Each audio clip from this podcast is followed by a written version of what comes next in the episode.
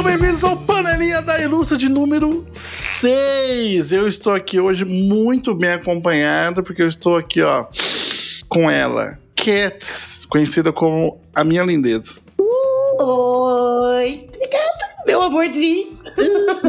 Vem cá.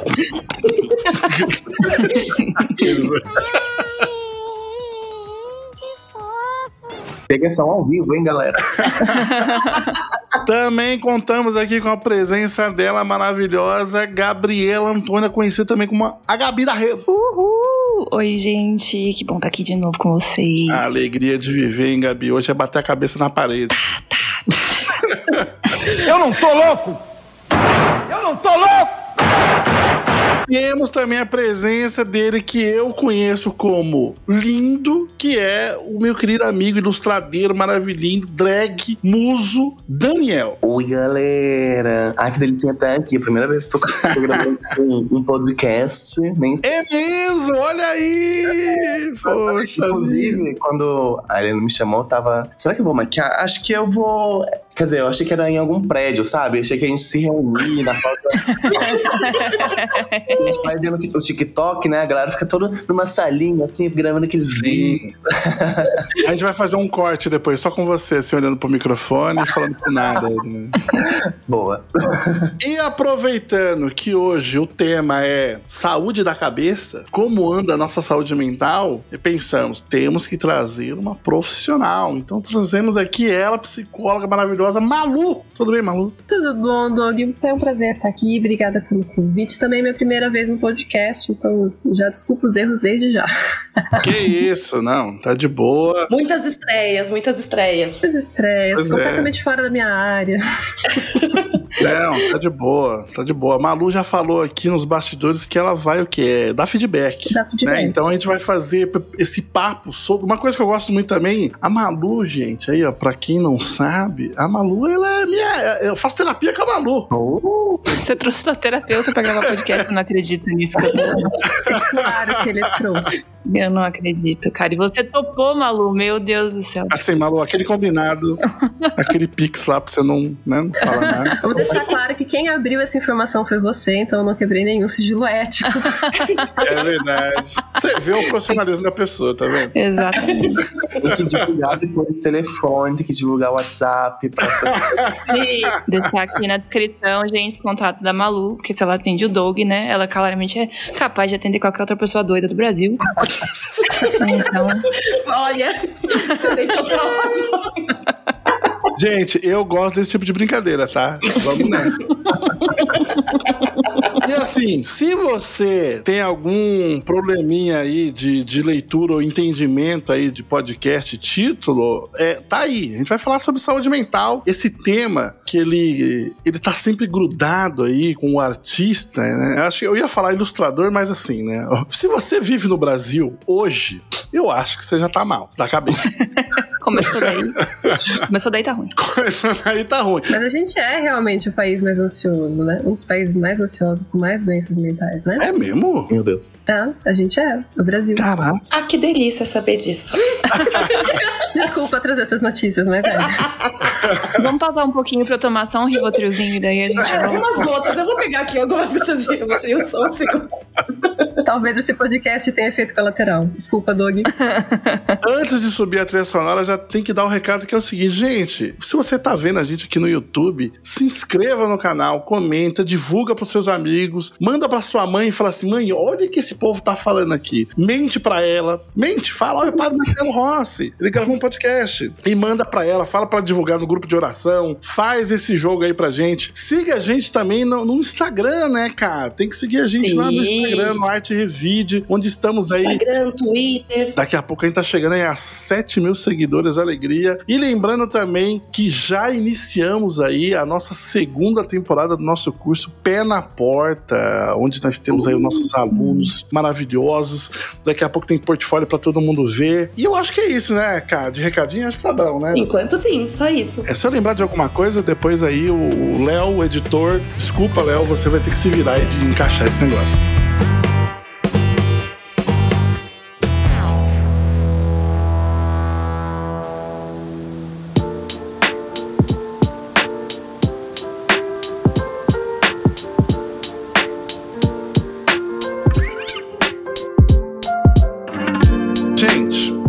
Contar uma historinha aqui pra vocês.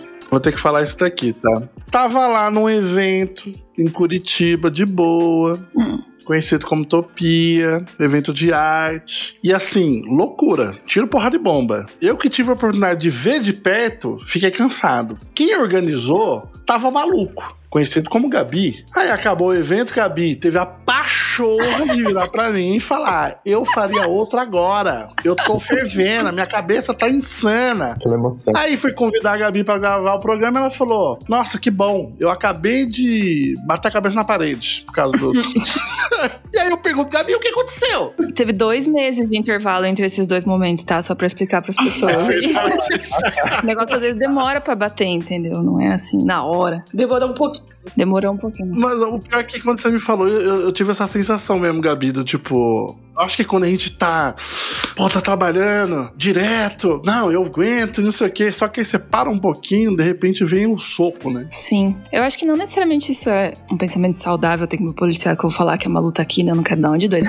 Mas uma coisa que eu percebi nas minhas rotinas é que quanto mais coisa eu faço, mais coisa eu consigo fazer. Sim. Tipo, se eu tô com uma rotina muito. É meio que, sabe, inércia. Quando você já tá em movimento é mais fácil continuar em movimento, mas quando você tá parado é mais fácil iniciar o movimento. Então, tipo, quando eu tô fazendo muitas coisas, eu tenho muitas reuniões, tô numa rotina muito agitada, assim, parece sempre mais fácil colocar mais uma coisinha, assim, sabe? Tipo, não, eu dou conta. Aí você vai vai vai vai vai vai vai vai e as coisas acontecem. mas aí quando você dá uma, um slow, assim, né, tipo, dá uma diminuída no ritmo e tal, e começa a ser uma pessoa normal e equilibrada, aí você começa a ficar tipo, nossa, será que eu não deveria estar tá fazendo mais coisa? será que eu consegui fazer aquilo que eu já consegui fazer? Como é que eu consegui fazer aquilo? Tô fazendo tão pouca coisa agora, como eu fui capaz de fazer aquilo? Acho que eu nunca mais vou conseguir fazer aquilo de novo. E aí você começa a entrar numas noias, entendeu? Porque você não tá trabalhando. Aí vem a vozinha no seu ouvido: Vai dar errado. Exatamente, aí você começa a ouvir vozes. o que você não. O que, exato. O que você não preenche com trabalho vai começando a acontecer outras coisas na sua vida, entendeu? Você tem tempo pra olhar pros seus problemas. E aí, aí para mim pegou, entendeu? Aí eu percebi que tinha sido muito intenso mesmo. E tinha sido uma experiência, tipo, somando com a pandemia, né? Tinha sido uma experiência muito forte e que eu ia precisar dar uma segurada assim pra tipo, putz, eu vou precisar dar uma pausa, porque senão eu não vou conseguir lidar com tudo isso agora. Foi mais ou menos isso. É, a, a pandemia também foi um fator aí que eu acho que deixou. Eu, eu, eu- eu contei. a Cats viu isso de perto, assim. No auge da pandemia, e eu lá assim, gente, que isso? Me poupe. eu tô suave. Eu tô ótimo. Eu trabalho em casa há muito tempo. Aham, eu eu tô sou indestrutível. Cara, em 2020 eu tava assim também, comendo com, com farinha, assim. Eu virava pro Duda e falei assim: você tá bem? Ele, eu tô ótimo. Eu falei assim: ô meu anjo, meu Como? amor, ô vida. Vamos É. aqui trabalhar com honestidade? Não tá, né? Tudo bem, ela chegou em casa e tava mordendo um tênis.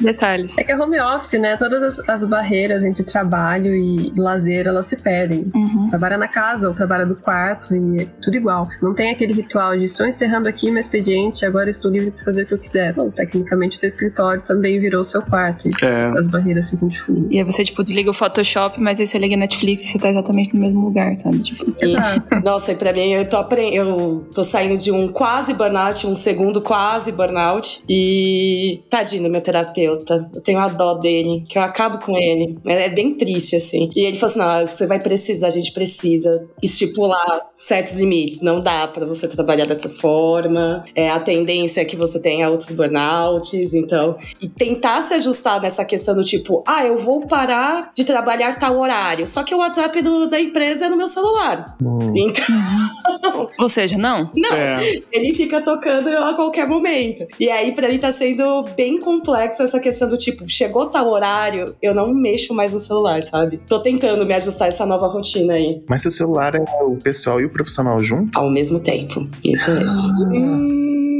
É, isso aí é o... Entenderam porque ele disse que ela é propensa a ter mais de um burnout? É, Esse é o segredo pra desgraça. é, é o primeiro burnout já foi um negócio que eu fiquei tipo, nossa, era isso que tava acontecendo comigo. Imagina, aquele sintoma de três meses atrás. É, mas peraí, todo, todo, toda pessoa bem sucedida tem burnout, faz parte do processo do cata a boca. É vontade de dar um soco na sua cara, Du. Fala de novo na minha frente. É que tem muito esse papo aí, né? Tipo, eu queria fazer uma pergunta aqui. É, todo mundo aqui faz terapia? Você faz terapia, Dani? Olha, eu literalmente parei terapia há umas três semanas por causa de dinheiro. Ai, não! Pois é. Não é uma coisa muito acessível, né, Dani? Não. E, Infelizmente. tipo, eu tava ficando de burnout pra conseguir dinheiro pra fazer. É um Faz muito ciclo sentido. sem fim, meu Deus. É que a gente é esquema de pirâmide, Dani. Todo psicólogo tem outro psicólogo. E aí é caro. Bom saber, vou, vou mandar uma mensagem pra ela agora, então. Ainda bem que alguém admitiu isso finalmente. Eu sempre falei isso, as pessoas ficavam dizendo que estavam insultando a categoria. Uma coisa que eu tava pensando aqui, você tava falando sobre burnout, e eu fiquei pensando aqui, falei, eu já tive burnout? Eu não sei. Uhum. Porque às vezes tá, tá tão inserido no, no chafurdado na merda que já não sabe mais. Nossa, então, vocês estavam falando das situações de vocês, eu tava refletindo exatamente sobre isso. Meu, será que eu já tive essa sensação de burnout, assim? Então, tem muita, O piripaque, muito né? esse questionamento, né? O burnout, ele é quando você, entre aspas, vou usar o termo livre, tá? A gente desaprende a descansar. Digo termo livre porque ninguém desaprende nenhum repertório. Mas então, quando você começa a trabalhar, trabalhar, trabalhar como a, Gabi- como a Gabi foi falando, né? Ela foi se acostumando num ritmo em que ela trabalhava muito.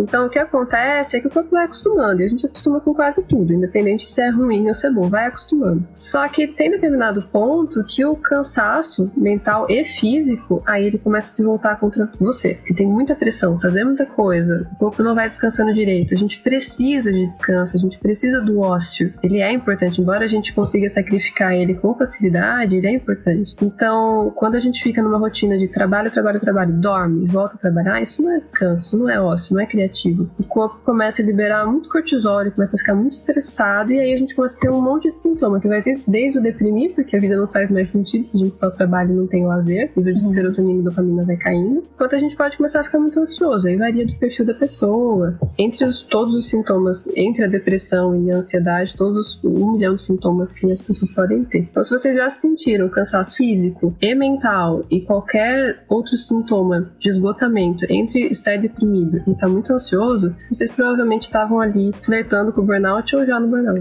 Mas a gente tem alguns sintomas mais claros de tipo como é que a gente pode se policiar caso Perceber que tá chegando. perceber que tá chegando pra gente fazer um bolão aqui, né? Saber fazer um bingo. gente Quando vocês perceberem que, nossa, eu estou num burnout, vocês já estão muito longe, né? Vocês já estão muito dentro do burnout, porque vocês já vão estar Quando você pensar sobre isso, provavelmente você tá. É, porque você já tá sentindo o sintoma. Estar deprimido, ou tá tendo uma crise de ansiedade, ou tá esgotado mental e fisicamente, já é o sintoma em, em si bem agravado. É que nem você falar, nossa, parece que a minha garganta tá pegando um pouquinho. Aí no dia seguinte você tá completamente sem voz. Uhum. Então, Sim. o problema ele já estava ali antes. Então, eu acho que uma forma melhor da gente avaliar se tá numa rota de burnout ou não é avaliar a nossa relação com o trabalho mesmo. Como é que estão essas barreiras entre descanso, o ócio criativo, entre realmente tá tendo uma carga legal de trabalho, que não tá passando por cima dos limites pessoais, nem é, substituindo um espaço de socialização, de lazer. É aquele rolê de joga em videogame, gente. Eu lembro, eu lembro quando eu comprei meu videogame, eu jogava 50 minutos e vi uma voz na minha cabeça: Vagabundo! Você é um vagabundo. Você tinha que estar trabalhando, desenhando, melhorando o seu trabalho. E eu, ai, É, nossa. é aquela pressão do burnout. É, eu falei: não, não, não, não. É a famosa cultura do alto desempenho, né? De a gente achar o tempo todo que a gente tem que estar produzindo ou criando algo, né? É. Uhum. É o tempo todo essa vozinha aqui no. Ainda mais quando a gente trabalha assim com, com internet, né? Com conteúdo. Nossa, não, isso aí. Isso é outro componente, né? Então, se você não tá produzindo, tipo, todo dia alguma coisa, você vai sofrer as consequências por não estar produzindo todo dia. É. Você vai ser esquecido, né? Aqueles... Exatamente, exatamente. É, a gente passou por isso um pouco no, no processo de criação da escola e nas redes sociais. Que a gente começou, não, porque tem que fazer isso, que tem que fazer aquilo, tem que fazer aquilo. aí, que é essa pessoa mais organizada do mundo, né? Pelo menos muito mais do que eu, aí já chegava e falava, tem que fazer tal coisa lá. Eu falei, gente, não- a gente não vai conseguir. a gente vai ter um tico-teco. Não vai dar, a gente vai ter que diminuir isso, assim, senão. Tanto que eu, eu, eu vou até abrir, né? Eu vou contar aqui pra vocês, gente. Eu tô desenvolvendo aqui um- um- uma nova religião, que é o. Esse é o problema do eu do futuro. que é o meu mantra que eu passei para a Kétura. Pensa nisso. Esse é o problema do você do futuro, assim, porque não dá pra gente resolver tudo de uma vez, né? Hum. A gente que trabalha muito com arte também, nossa senhora, bicho, é uma pressão e fica jogando. Ah, apesar que acho que não precisa nem se limitar à arte, né? Acho que hoje em dia, o tempo todo, as pessoas estão jogando na tua cara a felicidade delas do Instagram, né? E você fica, nossa lá, ó, bicho, eu tenho que fazer sim. também. Aham. Nossa, é uma desgraça isso, né? Porque. Vamos bater neles, né? Vamos! Vamos todo mundo se juntar. não, mas eu falo, quando a gente começou a Revide, eu falei, não, gente. Eu comecei a Revide com quatro empregos. Meu Deus!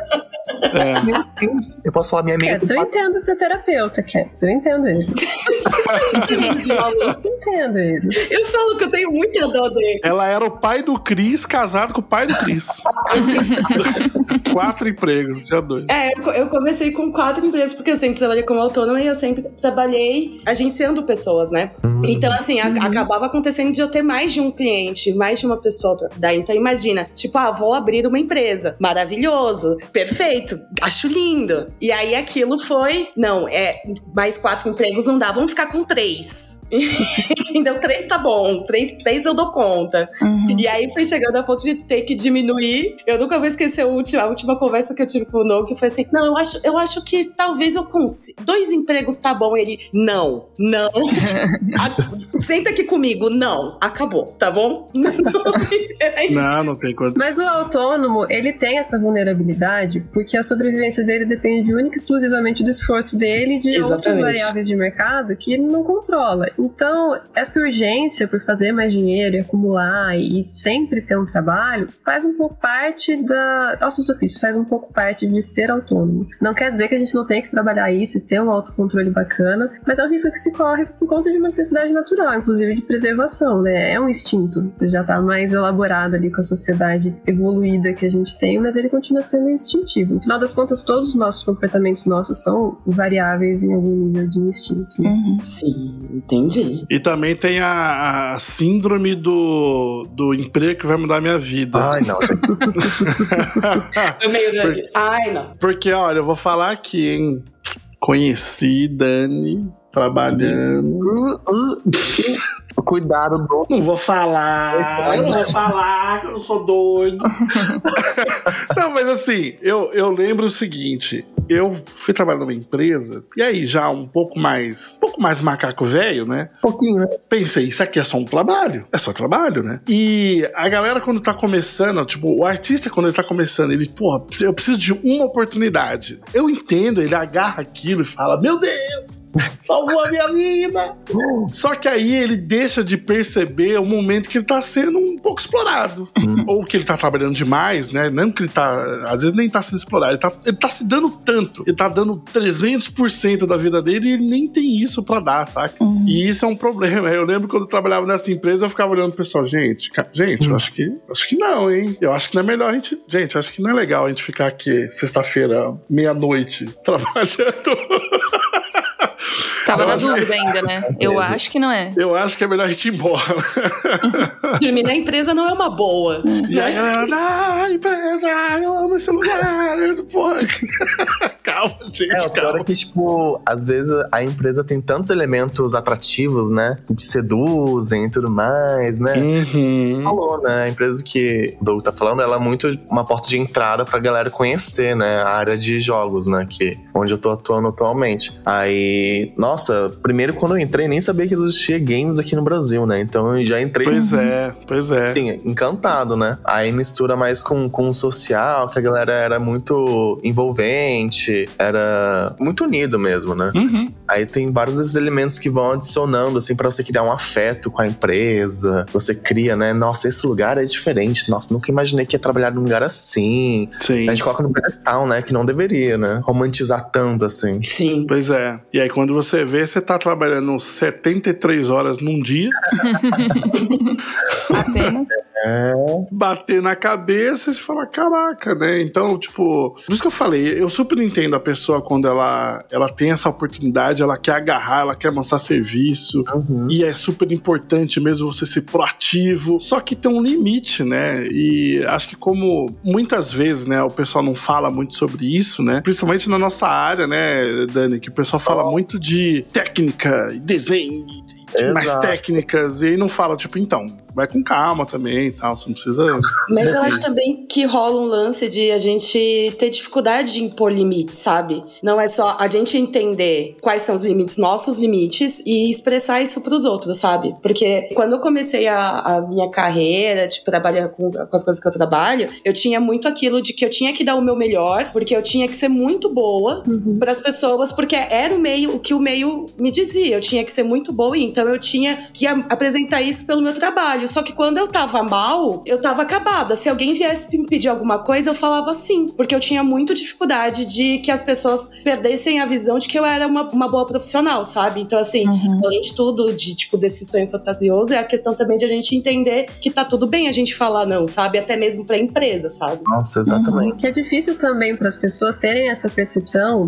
que varia também de autoconhecimento e tudo mais, mas ter a percepção de que a gente não rende todo dia ao mesmo tempo, que é ilusória essa ideia de sempre Sim. evoluir, sempre evoluir. Isso é impossível, a gente não faz esse movimento. O nosso melhor, ele nunca é igual. Então você consegue render X produção na segunda-feira. Na terça-feira, talvez o seu melhor seja metade daquilo e tá tudo bem, continua sendo o seu melhor, porque a gente é humano, a gente não é robô. Então, por N fatores, a gente vai ter oscilação de humor, de sensações físicas, fora coisas que acontecem no nosso dia a dia que vão afetar a produtividade. E esse, essa cultura de mercado de produção, produção, produção, ok, mercado, empresa, eles pregam isso, mas não é realista. E no final das contas, a gente, enquanto humano, vai continuar rendendo mais ou menos de acordo com o nosso dia, com nossas variáveis e tudo mais. E é importante repassar isso.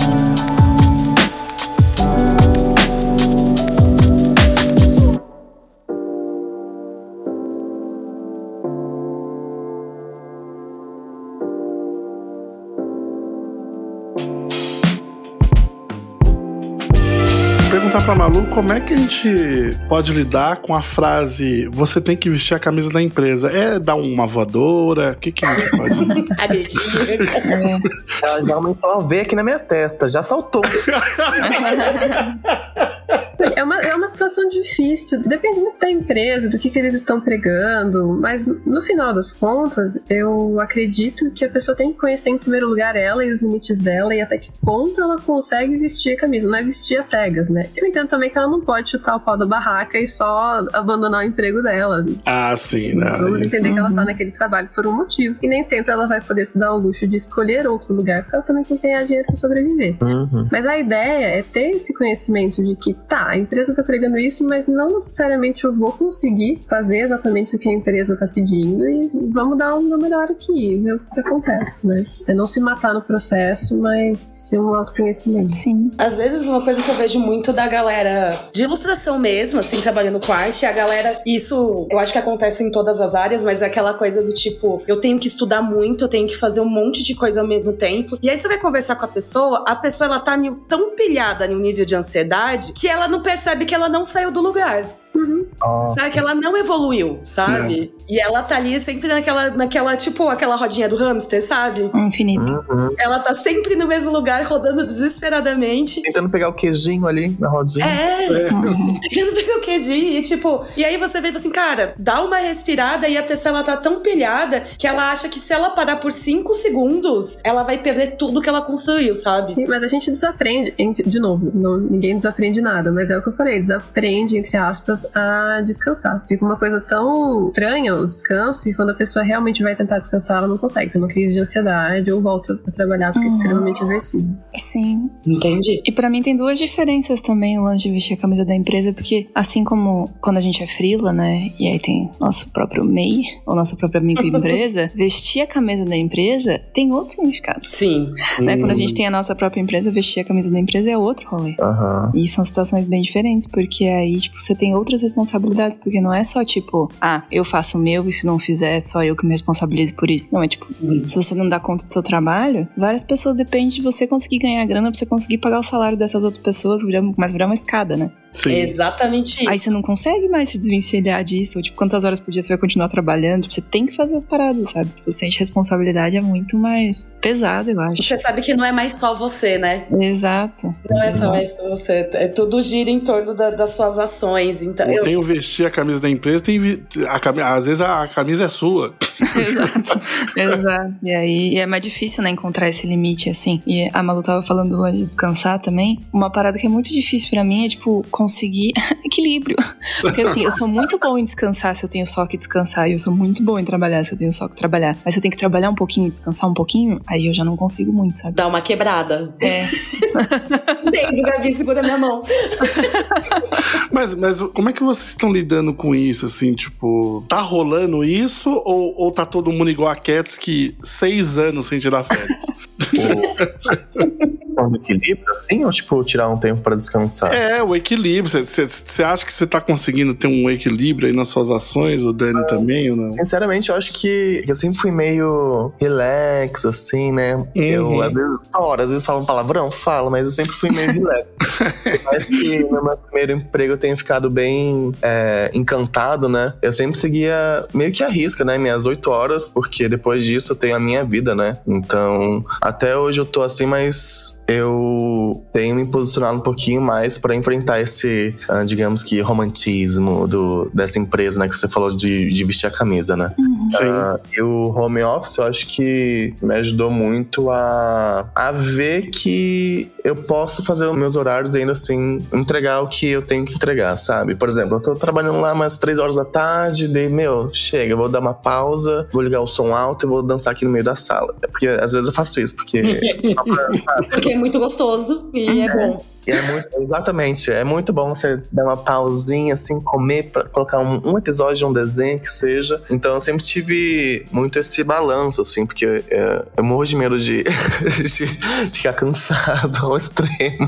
Sim. Ah, mas não é bom mesmo, não, né? Tipo, pô, eu conheço várias pessoas aí que trabalharam tanto, tanto, tanto que literalmente tiveram problemas, assim, de, de saúde que, assim, teve um problema, se recuperou, voltou e falou: legal, nunca mais eu vou desenhar na minha vida. Obrigado, gente. Tchau. Eita, Nossa, Valeu, falou. Valeu, falou. Mas uma coisa que eu queria perguntar pra Malu é, Malu, como que a gente identifica o momento que a gente precisa de ajuda terapêutica, que a gente precisa no psicólogo, que não dá pra lidar com isso sozinho? Não tem um momento certo de buscar ajuda. Terapia você pode buscar a qualquer momento. Mesmo que você não tenha absolutamente nada e só queira ter aquele espaço pra você, pra se conhecer e tudo mais. Mas o que acontece na realidade é que as pessoas vão buscar a terapia quando elas estão em crise, que é aquele ponto que você falou, ah, quando eu reconheço o burnout, se você está reconhecendo sintomas do burnout, você já tá muito fundo nele. Porque a gente tem uma cultura de, de buscar as coisas depois que elas já aconteceram, principalmente na, na terapia. Raramente a gente vê a terapia como prevenção muito mais como salvação ali quando a coisa já tá acontecendo. Então, a ideia, o ideal seria ter a terapia como uma ferramenta constante, né? Não, não, nem sempre necessariamente como uma coisa semanal que eu preciso fazer com um objetivo para resolver problemas e tal, mas ter aquele autoconhecimento. E se você identificar que tá se sentindo mal, que você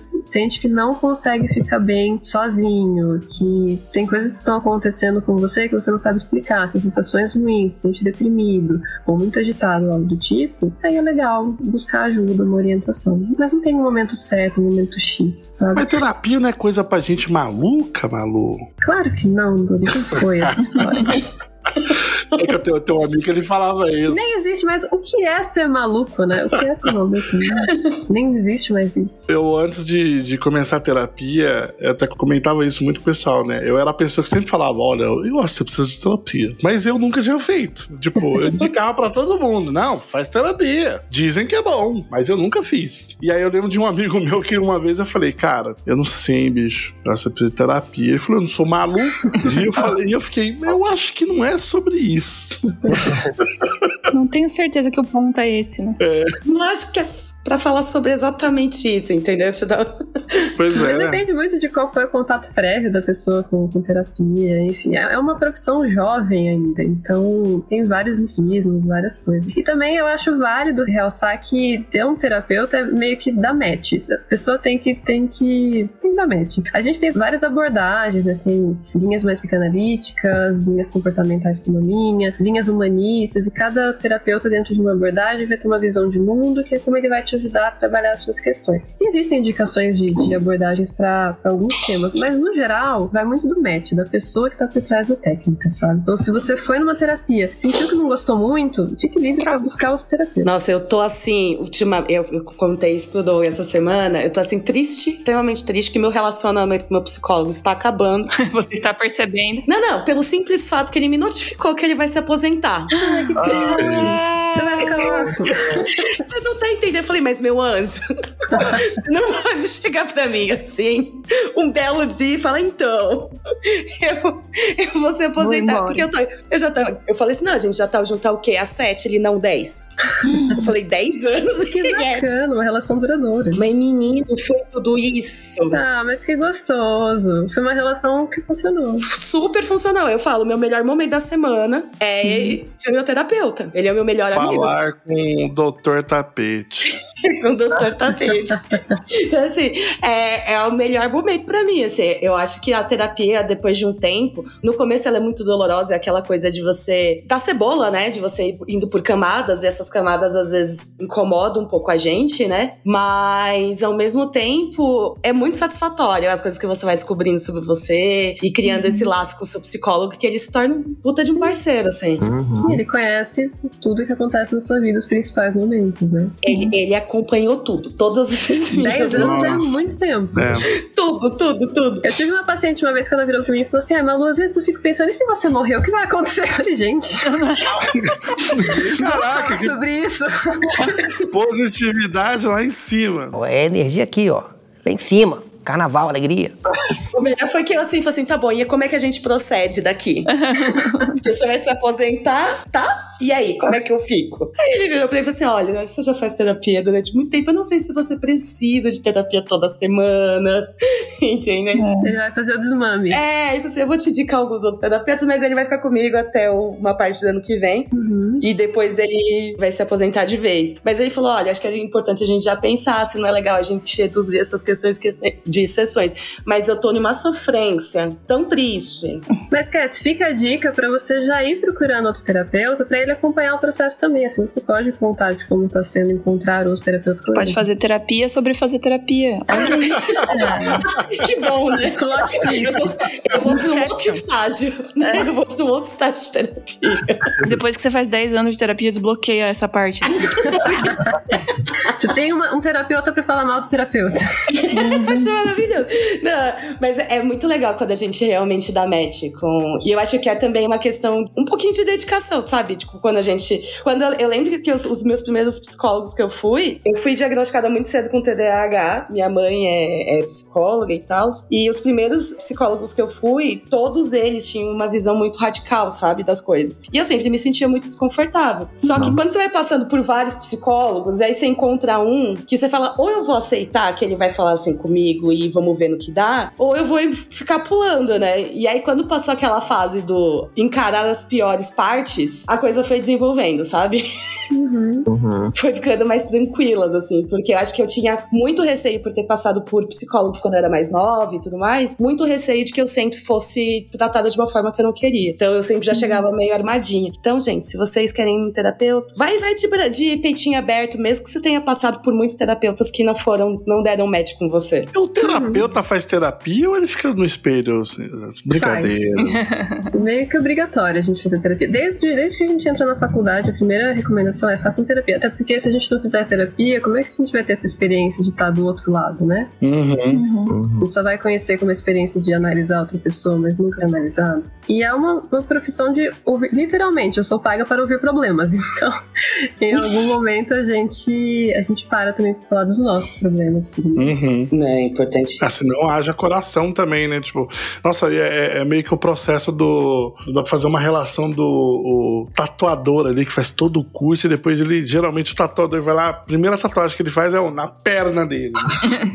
Pega a própria perna pra sentir agulho, caramba. É, é, hoje não, não acontece mais tanto isso, mas durante muito tempo os tatuadores faziam ah, como aprendiz se, se auto-tatuavam, né? Era uma forma de entender o peso da mão e essas coisinhas, né? Mas eu acho que hoje não precisa mais disso, não, gente. Nem com. Nem com...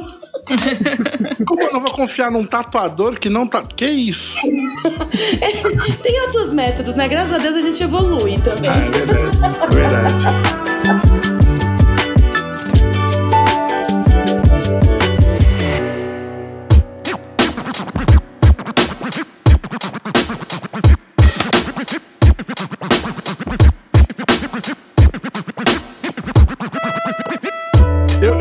Queria, eu queria jogar também na roda a gente. O que vocês estão fazendo pra aliviar essa, essa, essa tensão, que seja, né? Ou eliminar qualquer tipo de, de burnout, né? Porque a Gabi tava. Eu, né? Até peço desculpa, Gabi. Tô te expondo aqui falando que você quebrou da cabeça e. A Gabi con- é, contando todos. A Gabi foi lá e contou no privado. O Doug tá tipo, então, a Gabi me contou. Ah, fala sobre isso pra duas mil pessoas, vai.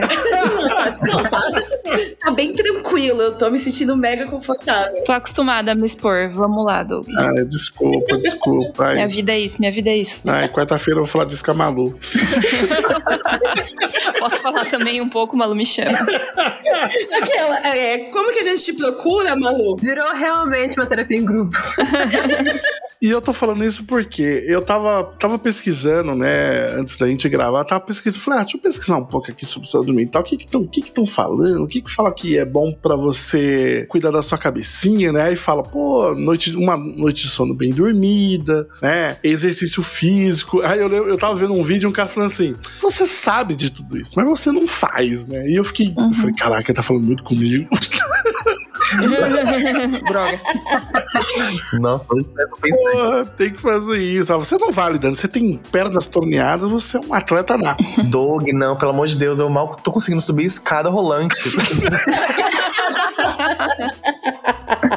É só ficar parado lá, que, que ela te leva. Tá sendo um esforço.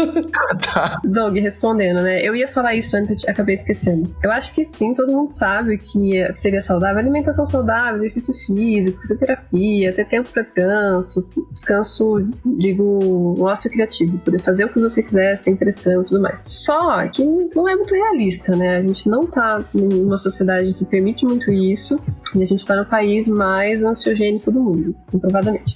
Então, a gente também tem que ser realista, como a Cat estava falando sobre não ser radical. A gente tem que ser realista da realidade que a gente vive e fazer o que é possível. Uhum. Entender que nem sempre a gente vai conseguir ter aquela vida perfeita, de fazer exercício físico, dormir 8 horas por noite e por aí vai. Então a gente faz o que é possível. Se dá pra tirar um descansinho, um tempinho pra não pensar em nada, pra realmente sair do trabalho, ter aquela barreira, olha, aqui acabou meu expediente, aqui o tempo é meu, e poder ter esse tempo livre já é um- uma boa coisa. Pelo menos num ponto de vista mental. Tá? Que Fisicamente falando, a gente tem exercício, alimentação e tudo mais. Mas fazer o possível sempre é o, o melhor caminho. O que dá pra fazer. Se não, Nossa, eu, se eu não dormir minhas oito horinhas, meu Deus. Nossa, eu também. Senão a gente coloca uma obrigação da pessoa ter uma vida saudável e ela vai ficar ansiosa por causa disso. Uhum. adianta. Hum, sim. Que ela não consegue daí manter sempre, né? É que é, É. isso, né? A gente até consegue manter, mas não sempre, né? É. Eu tenho, uma, eu tenho uma dúvida, assim. Vou ver se eu consigo reformular ela na minha cabeça. Porque a gente falou que a gente desaprende, né? A, Descansar. a descansar, a relaxar, né? Como que a gente volta a aprender, né?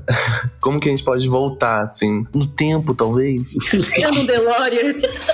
Primeiro a gente conseguir organizar o o tempo, ver quanto tempo a gente tem, quantos afazeres a gente tem, qual é o tempo hábil que a gente vai ter para trabalhar, organizar essa rotina. Uhum. E depois realmente se forçar um pouquinho a descansar. E como a gente já acostumou a trabalhar muito, muito, muito, muito, vira uma regra. A regra é sempre estar trabalhando. Isso quer dizer que quando, pra quem tá muito, muito ansioso, muito envolvido no burnout, né? Quando a pessoa vai descansar, a primeira resposta fisiológica que ela tem é de que ela tá ansiosa. Alguma coisa errada vai acontecer. Ela fica esperando uma punição. O corpo se prepara para isso, que ele não tá fazendo o que ele aprendeu que ele deveria estar fazendo. Então a ideia é realmente passar por esse processo, entender o que tá acontecendo, entender por que você está se sentindo do jeito que está se sentindo e tentar manter assim o descanso. Nada muito radical, como eu disse. Então, vamos lá, você se propõe, para alguém que está numa rotina que trabalha, sei lá, 16 horas por dia e só literalmente trabalha e dorme. Parar um pouquinho, se propõe em algum momento a parar uma horinha para assistir um filme, num horário qualquer que ela possa fazer isso. Ela vai ficar ansiosa. Talvez uhum. ela não vai uhum. curtir o filme, mas ela vai parar naquele momento, ela vai criar o hábito de parar. Com o tempo, como não vai acontecendo nada, a ideia é que ela não seja punida, aí o corpo vai voltando a se acostumar aquilo. Hum, Ler um livrinho, né? A Cat Gabi, eu tô ligada que gosta de uma leitura. Nossa, amo ler. Sim, muito.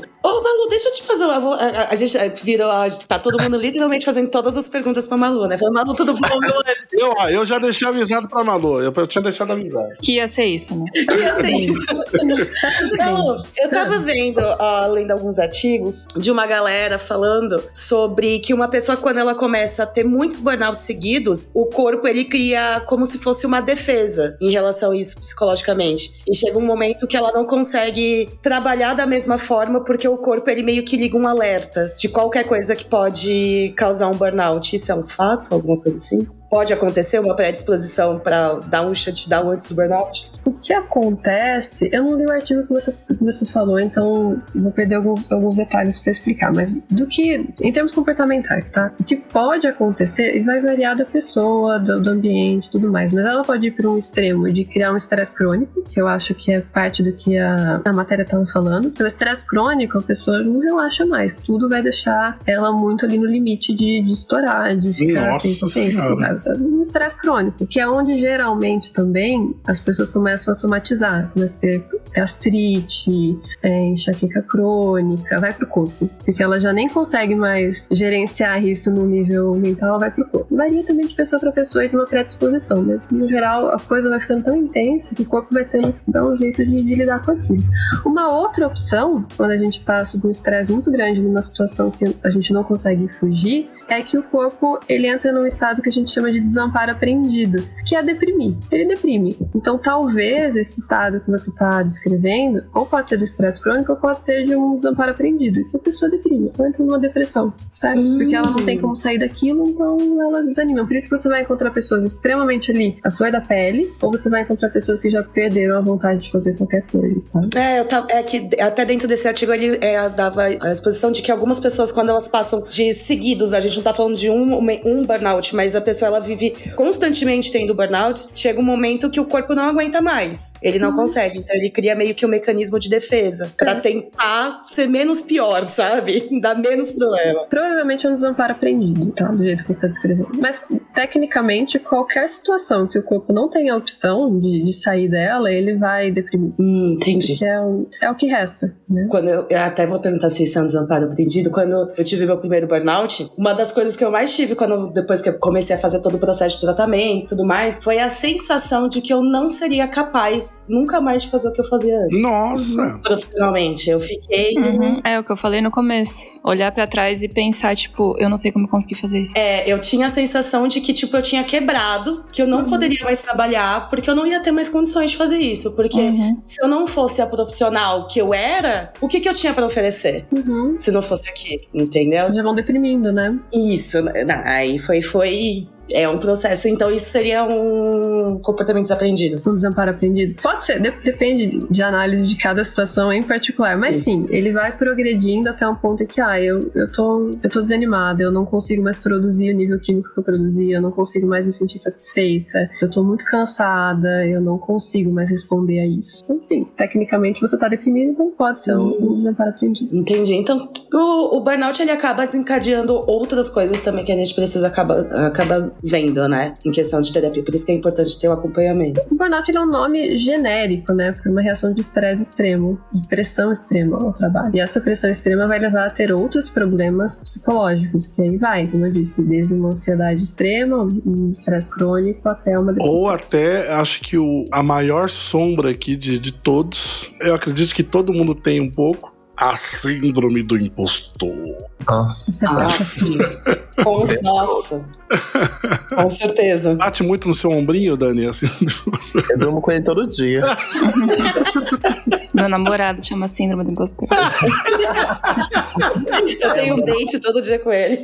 Estamos há cinco anos juntos, de- desde que comecei a, a entrar no- na área de ilustração, que eu podia trabalhar com isso. Eu conheci o Cláudio. Cláudio. é um impostor aqui, que vive comigo. Oi, Cláudio. Não, Vem aqui pra todo mundo. Cláudio, dá um oi pra galera. não precisa de água, não. Obrigado. Depois eu pego. É muito fácil, né, a gente ficar com essa síndrome do impostor. Inclusive, vários artistas, acho que é, é difícil não ter um artista que não tenha, né? Nossa senhora. A síndrome do impostor, assim, porque É, em algum nível, assim. a gente fica se duvidando o tempo todo, assim, da- das nossas habilidades. Se a gente fica um dia que seja, sei lá, ai, não consegui fazer um olho direito. Puta que pariu, viu como eu sou um Não sei mais desenhar, meu Deus, que horror. Acabou o meu dia. Eu desaprendi. Sim. um dia, exatamente. É, Mas é que vocês já internalizaram cobranças externas, né? Uhum. Uhum. Hum, fale mais sobre Tô isso. Deixa, ah, assim, olha, eu tô com um caderninho aqui na minha frente. A Malu tô falando assim, uhum, tenho. Alô, fica à vontade, pode assumir o púlpito aqui, pode falar. Esse aqui eu também tenho. Entendeu? Mas, mas o, o Dani falou disso agora há pouco, né? Disso, disso de, meu Deus, não sei mais desenhar, minha vida não vale mais nada. Outro dia eu tava tirando sarro disso com uma amiga minha, que é tipo, meu, por que a gente fica triste que não sabe desenhar uma mão? Uhum. Você fica, tipo, refletindo sobre a vida e o universo e tudo que está É uma acontecendo. boa pergunta, né? Você deveria estar triste? E você tá, tipo assim, muito bravo porque você não tá conseguindo desenhar um negócio, sabe? E aí você fica, tipo, na ordem geral do caos do mundo, isso não é nada, né? Nossa senhora. E aí, e aí a gente ficou muito tipo, gente, eu queria muito conseguir que minha vida, tipo, ah, eu me estressasse por coisas realmente, assim, sabe? Causas e paradas. Mas não, geralmente eu tô triste porque eu não consigo desenhar um- um- uma mão direito.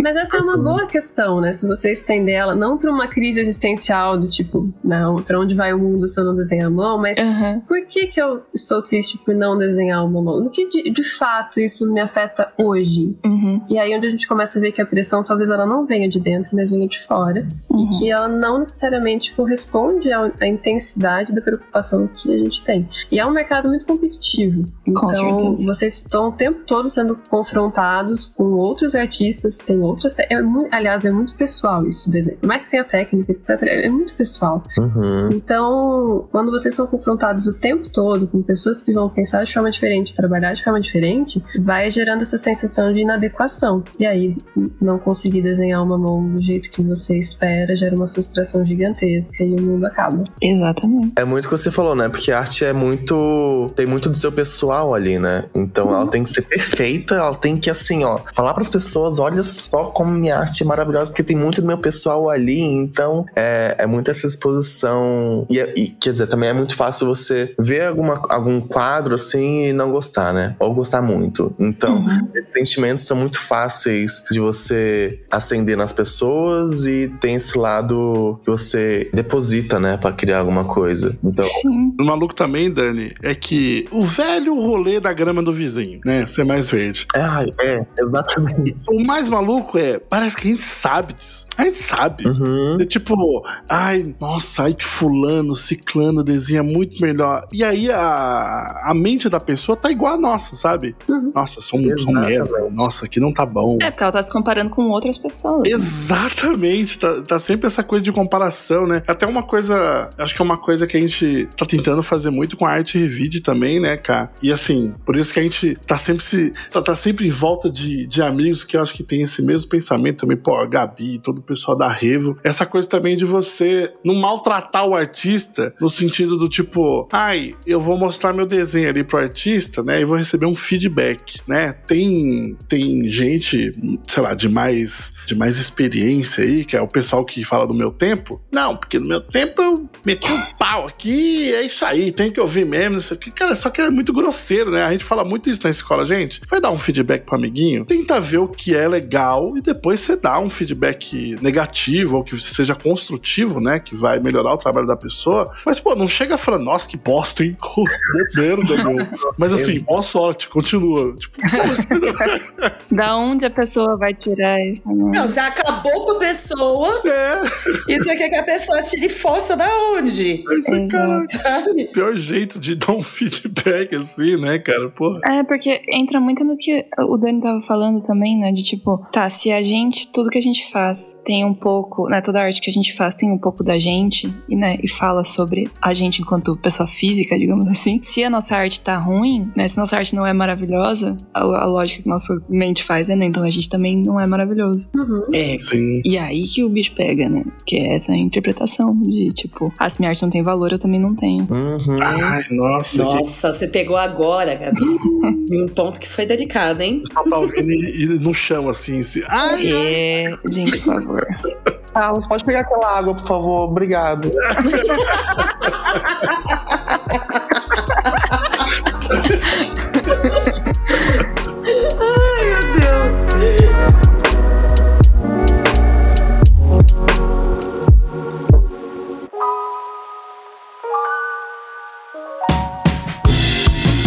tem alguma ferramenta pra combater essa síndrome do impostor, assim? Tipo, você falou, acho que uma coisa bem interessante esse rolê do tipo, ai, minha vida acabou, não sei desenhar a mão. E ficar questionando isso. É, isso seria já um ponto? Um ponto do que exatamente, Douglas? É, tipo, seria, um, seria já um caminho a ser tomado do tipo, pô, de repente eu questionar isso, isso vai fazer com que eu não fique deprimido por não desenhar um dedo direito. É um começo. Depende de como tá a autoestima da pessoa, no que, que ela tá. Se a pessoa, se ela precisa muito do elogio do outro, se ela precisa muito sentir que a arte dela tá boa. Tô falando arte, mas poderia ser qualquer outra coisa. Uhum. Uhum. Que precisa daquilo pra ela se sentir bem, dependendo do, do nível de expectativa que ela tem, ela não vai conseguir só desconstruindo esse pensamento. Mas é um bom começo, sim, né? Desconstruir esse pensamento de que você é o que você produz, o que você não é, e entender onde realmente está o seu valor. Uhum. Não necessariamente a sua mão, o desenho da sua mão naquele dia pode estar ruim e isso não acaba com a sua arte, nem com a sua carreira, nem nada. Naquele dia específico, o desenho da mão não foi bom. Tem N variáveis que podem contribuir para isso. Uhum. E sim, a Gabi estava falando sobre o desenho ser uma parte nossa e a gente julga o desenho e a gente no processo. Primeiro que sim, é uma coisa muito projetiva, então você tá ali o tempo todo, mesmo que você deixe isso cheio de técnica, ainda assim é você. Então fica, fica um, um processo muito custoso às vezes. Eu acho bem difícil a gente trabalhar de uma forma organizacional com arte. Eu acho meio maluco. É. é, e é por isso que artista sofre Faz tanto. sentido. É um campo muito doloroso É. pra vocês. Eu acho que o quê? É. 80% do meu- dos meus pacientes são artistas, né? E é muito doloroso. Sempre todos com os mesmos locais doloridos, né? As mesmas dores. Então me parece que é um, um problema da área, especificamente. De, da gente tentar transformar num, num trabalho organizacional, mecânico, uma coisa que é super projetiva. Criatividade, ela, ela é muito, muito livre. Ela não funciona quando a gente tenta colocar ela dentro de uma caixinha Sim. e as pessoas vão sofrendo conta disso. É, e eu acho que tem tudo a ver com o que você tá falando, tipo, cara, se toda a tua autoestima tá baseada no que você consegue criar, foi com Deus, sabe? tipo, Temos um problema aí. porque se tem, um- se tem uma coisa que é um fato, é que vai ter momentos que você não vai conseguir criar. Ninguém consegue criar o tempo todo e ficar satisfeito com o que cria o tempo todo. Então, se a tua autoestima oscila junto com a tua capacidade de criação, temos um problema seríssimo, né? Seríssimo pra resolver. Isso entra em algumas palestras que, pô, teve a oportunidade de lá no Utopia, Gabi, que é o pessoal que almeja aquela empresa que ele acha que é o topo, né? Sim. E é tipo, se eu não chegar lá no, no Pico Jaraguá, Uhum. eu não sou feliz. Uhum. Enquanto ela não chega lá, a vida dela ela não é a felicidade plena. E aí, quando ela chega lá e de repente, por algum percaço da vida, ela, ela precisa voltar, Uhum. ela precisa sair de lá, ela fala: Ué, aí, eu sempre desejei isso daqui, agora eu cheguei e tô indo embora. O que rolou? O que que eu faço? É. É, o, que, o que rolou e o que que eu Ah, faço? não, ou né? você espera, espera que aquilo te traga felicidade plena e daí não traz, né? Uhum. É, É, nossa senhora. E aí você faz o que com isso aí também? É busca infinita, né? Gente, nada traz felicidade. A gente. Ah, Malu, tira ela daqui. Lu. Malu, se não tiver verdade. Tem coisas. A felicidade não está em coisas, a felicidade é um, é um- um estado. A gente, a gente fica feliz E com passa. coisas e não fica feliz o tempo todo. Uhum. Ah, Mas a gente nunca tá no mesmo jeito todos os dias. A- A gente tem muita dificuldade para lidar com as nossas oscilações de humor, de rendimento, de felicidade, de tristeza. A gente muda. Às vezes aquilo que fazia super sentido de repente não faz mais. O trabalho que era o trabalho dos sonhos de repente não é mais o trabalho dos sonhos porque a gente muda o tempo todo. E a gente É. tem muita dificuldade para lidar com isso. E a mudança faz parte, né? Eu acho que a Malu tem que estar em todos os podcasts a partir de agora. É, eu acho que a gente deveria pelo menos um- uma vez, né? É, porque ela ajuda muito mais do que a gente, tá ligado? Doug? Tipo, a gente tenta, sabe? Vamos falar um negócio legal pra galera, mas a gente não consegue. Claro que consegue, gente. Para. Porque a gente, que- que- a gente não tem aquele know-how, né? De tipo, deixa eu É. te falar aqui, deixa eu dar carteirada. Exato, a gente é tipo, Deixa eu colocar, te encaixar. tem o mesmo problema que você. Também não sei resolver. Mas vamos falar sobre isso. Mas isso já é, já é um bom começo, porque a, a gente precisa falar do que está acontecendo com a gente. Independente de vocês não terem uma formação em psicologia, vocês estão no meio, vocês conhecem outras pessoas é, que, que já trilharam o mesmo caminho que vocês, ou estão trilhando, vocês têm experiência de vida. Então, assim, nada nunca é perdido. Vocês têm um papo super bacana, gente. né? Aí, ela até faz, serve de motivação dentro do próprio podcast, cara. Ah, né, gente? Coisa fofa. Malu. Malu brilhou. Malu brilhou. Malu brilhou. Mas essa coisa de falar sobre realmente é importante, né? Tipo, eu comentei, né, que trabalhei, tive esse privilégio de trabalhar com o Dani, que é um profissional, assim, gente, complicado de exemplar. Eu que eu diga, Doug, eu que eu diga. Você é maravilhoso. Mas eu- eu- é, quando eu trabalhei com o Dani, de fato, a gente, eu tive a oportunidade de trabalhar com pessoas assim, tão incríveis assim, que eu acho que foi o meu primeiro contato com amigos que tinham uma coisa de você olhar no olho do seu amigo e falar assim: Caraca, eu te amo muito. E isso foi muito legal, assim, de, de ter essas pessoas. E eu tava vendo esse vídeo, né, sobre saúde mental, e uma, da, uma das dicas que foi falado lá era sobre essa de você ter contato com outras pessoas, você fazer, né, fazer florescer novas amizades. E eu acho que meio que dentro disso que a Malu falou, assim, eu acho que isso é realmente é, é muito importante, assim, né, principalmente pro, pro artista que fica trancado dentro de casa achando que, nossa, daqui cinco anos eu vou sair daqui um mestre do desenho. Mas a que custo? Isso que você pontuou, assim, de ter uma rede de apoio, né? Uhum. Que são as pessoas que você. Porque, meu, você lidar com suas frustrações sozinho, assim, é, é horrível, porque É.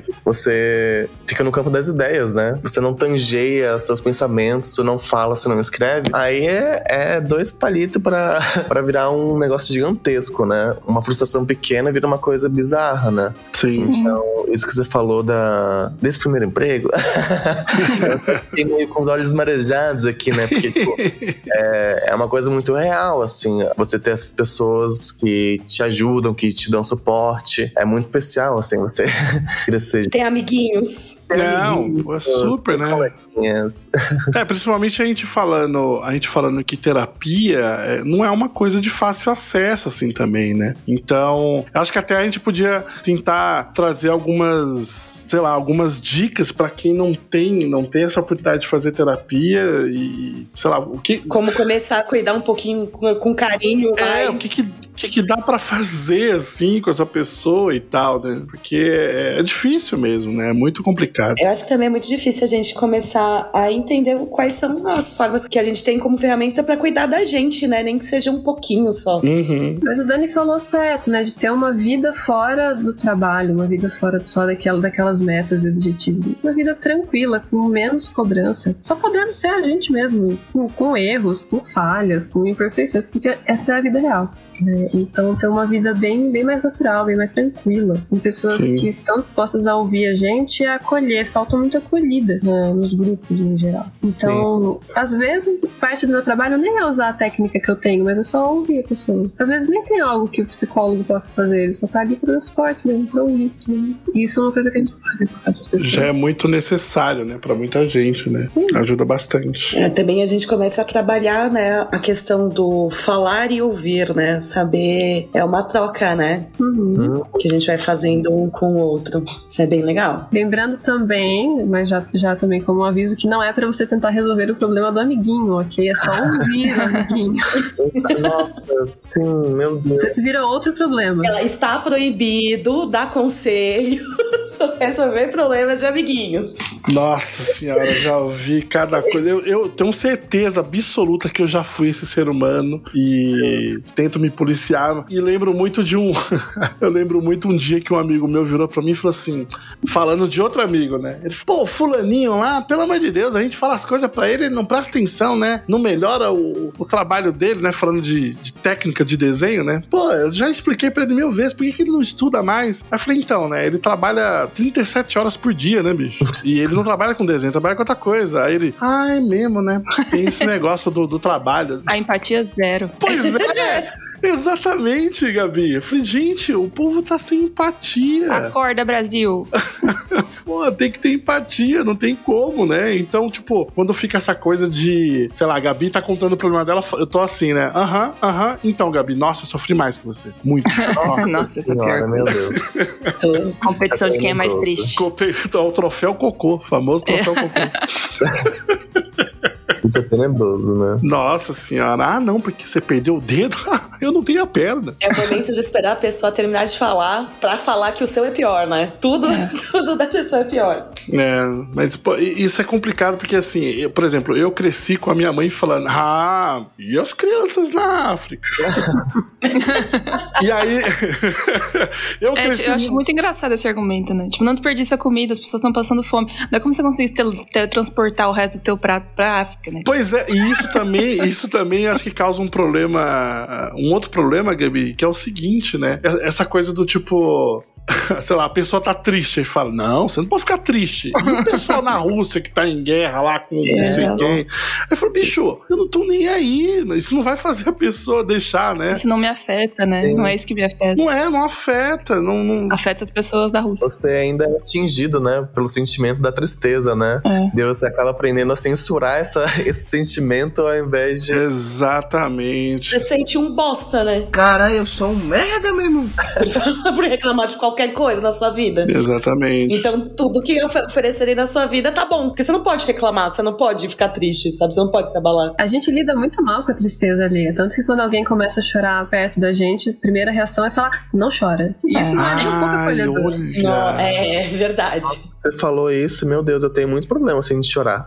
É uma coisa que eu tenho aprendido nos últimos anos, na verdade, porque até então eu não Tamo chorava junto, Dani. de jeito nenhum, nem pensava É. em chorar. Senão, né, eu já, eu já sinto que as outras pessoas que estão me vendo chorar estão acima de mim de alguma forma, sabe? Essa, Tô te esse- questionando, né? É, é como se fosse uma demonstração de fraqueza. Exato, exato. Eu já tive muito isso. Eu, eu lembro de falar, não, eu choro por de raiva. E, nossa, super.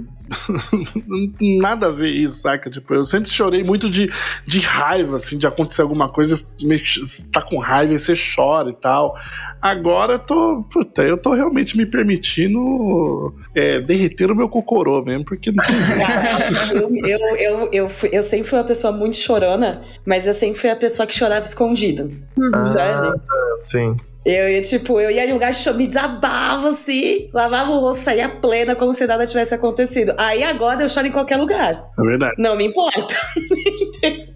Eu acho bacana normalizar essas as emoções, porque, claro, eu não tô falando de uma depressão profunda, de, de situações extremas. Mas sentimentos no geral, a gente vai passar por todos os tipos de sentimentos ao longo da semana, nem precisa ir muito longe. Uhum. E todos eles são normais, porque a gente aprendeu a polarizar, né? A dar valor diferente pra felicidade. Aí a gente tem até uma positividade tóxica de você tem que estar feliz. E de afastar a tristeza, o desconforto a todo custo. Não pode ficar triste, não pode chorar. E é bom, a gente precisa chorar, a gente precisa ficar triste de vez em quando. Ah. É importante o corpo. Mas a gente tem que entender que é natural. Então, basicamente, a gente tem emoções que trazem sensações confortáveis, é gostoso se sentir feliz, ele é reforçador, então a gente lida melhor. E tem emoções que elas não são gostosas de se sentir. E por isso a gente atribui um, valor negativo, que é ruim. Mas não é, é Sim. só desconfortável no final das contas. Faz parte, né? E o desconforto faz parte. A gente deve falar de divertidamente agora, que é basicamente isso, né? É, foi basicamente. aqui. É, literalmente isso, Tava né? pensando exatamente nisso. Então, verdade. recapitulando, é, chore mais, tenha empatia, namore a síndrome do impostor. Escute os outros. Acho que no geral, normalize mais você ser humano. Seja humano. Olha, assim. É verdade. Filosófico, hein? Uhum. Reflexiva essa frase. É, tem, tem gente aí que tá normalizando. Ah, deixa pra lá, não vou falar mais de política, gente. Eu tô, tô muito irritado.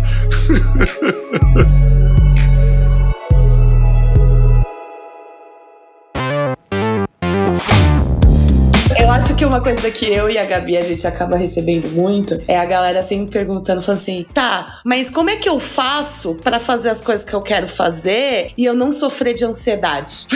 Nossa. Não, eu, eu também quero saber responder essa. Então, Eu, também- eu nunca soube responder essa pergunta. Eu sempre fico tipo. Se alguém sabe aí, me manda um inbox. O pessoal vai colocar no comentário aí. Já que a gente tá com a profissional, quem sabe a gente não consegue uma resposta. gente é essa resposta agora. decente. Agora a gente tem que ir para aquela clássica resposta do psicólogo que é depende. Poxa, Malu, me ajuda a te ajudar. Poxa, Malu, é uma pergunta que per, per, permeia o Uma meio. pergunta tão simples você não consegue resolver, hein, Malu? Poxa vida. Depende do que te deixa ansioso. Por que te deixa ansioso? Né, que todo mundo vem com, com esse papo, tipo, não, é que eu quero. Vou dar exemplo, eu quero ah, ser muito fera em 3D e eu preciso estudar quatro horas por dia. E a pessoa cria um cronograma, tipo, surreal, ele não vai conseguir fazer aquilo. Às vezes querer não é poder. É.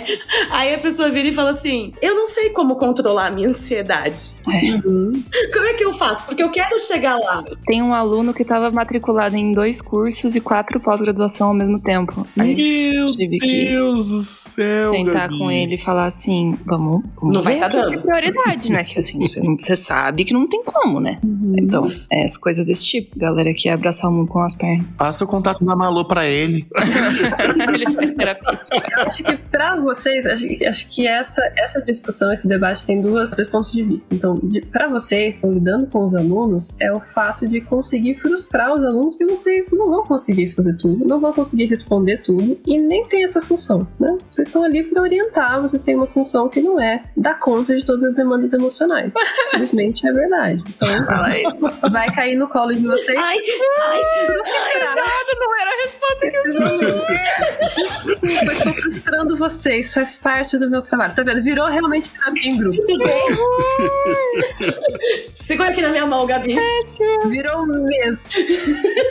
Virou mesmo terapia em grupo. Você tá dizendo que eu não vou resolver os problemas do mundo? Ai, que horrível. Eu não vou safar. Não, não vão. Agora.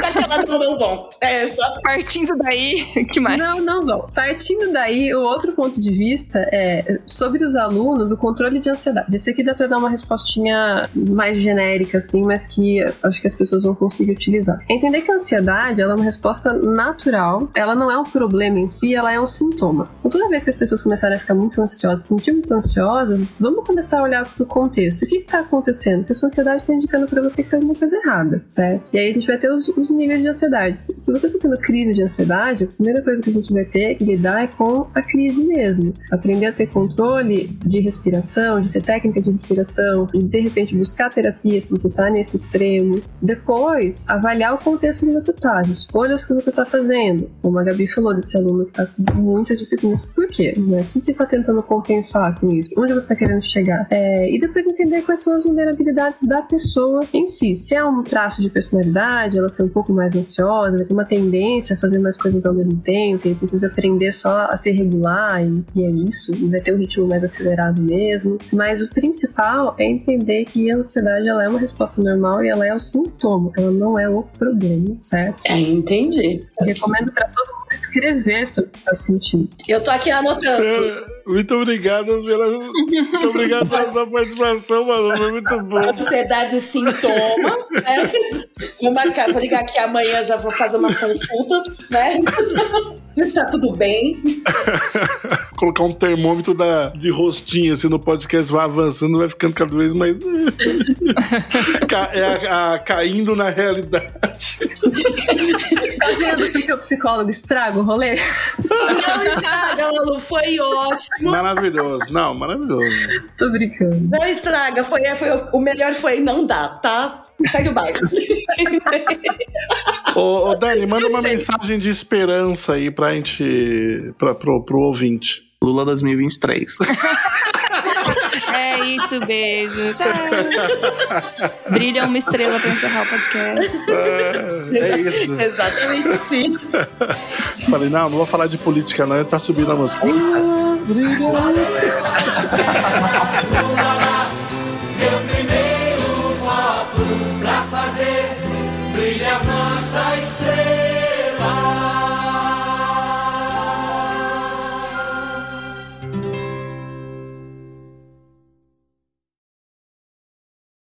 Malu, quer deixar algum recado pros nossos aluninhos, nossos ouvintes? É verdade, Malu. Quer, quer, fazer algum jabá, alguma qualquer coisa, Malu? Fica à É, vontade. Eu espero que tenha ajudado, ouvir a nossa conversa, espero que tenha pelo menos levantado algumas questões pra galera pensar, pensar em saúde mental, pensar na gente enquanto pessoas normais, pessoas que precisam de tempo, pessoas humanas mesmo, Pra realmente normalizar o comportamento. Espero que ajude de alguma forma com questões de ansiedade e tudo mais, que busquem sim ajuda, se precisarem, se acharem que, que devem. E basicamente é isso. Espero não ter frustrado muito vocês também.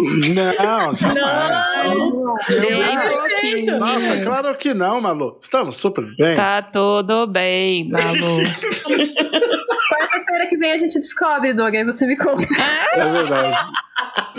Vai, traz a terapeuta pra gravar podcast. Aquela, a gente só tem uma certeza. Malu aparecerá mais vezes. Não, Exato. com certeza. Ah, mas muito obrigada pelo convite, eu adorei conversar com vocês e Não, foi muito bom, muito bom. Foi muito bom, foi muito bom. Ô, Dani, quer fazer algum jabazinho? Eu Já vou colocar os seus links ali, todo mundo, né? Mas se quiser fazer algum Ah. jabazinho. Me chama aí pra fazer ilustra, eu também faço performance. Eu sou uma drag engraçada, como vocês podem notar. Maravilhoso. Brincando. Perfeito. Mas eu tô. Não, é isso, faço ilustrações, galera. Então, se vocês quiserem só ver, a gente trocar um papo também. Se vocês quiserem falar sobre ilustrações, tamo aí, né? Junto, eu, Doug, galera aí. Porque, como eu falei no meio, mais ou menos, sei lá, a gente precisa dessa rede de apoio, né? Então, quanto mais artistas a gente- conhecer e trocar uma ideia, melhor a gente vai trilhando nossa jornada, né? Então. É verdade, é verdade. Ah, eu queria já, é, fazer, falar aquela frase, né, da RuPaul, se você não se ama, gente... Não, quer dizer, calma, se você não sabe se amar, como você vai amar o próximo, né? Então, vamos... vamos Nossa. É, RuPaul, RuPaul. e Queen, né? Tem que, faz, tem que fazer alguma referência. Com certeza. E eu quero. Pronto. E o cara?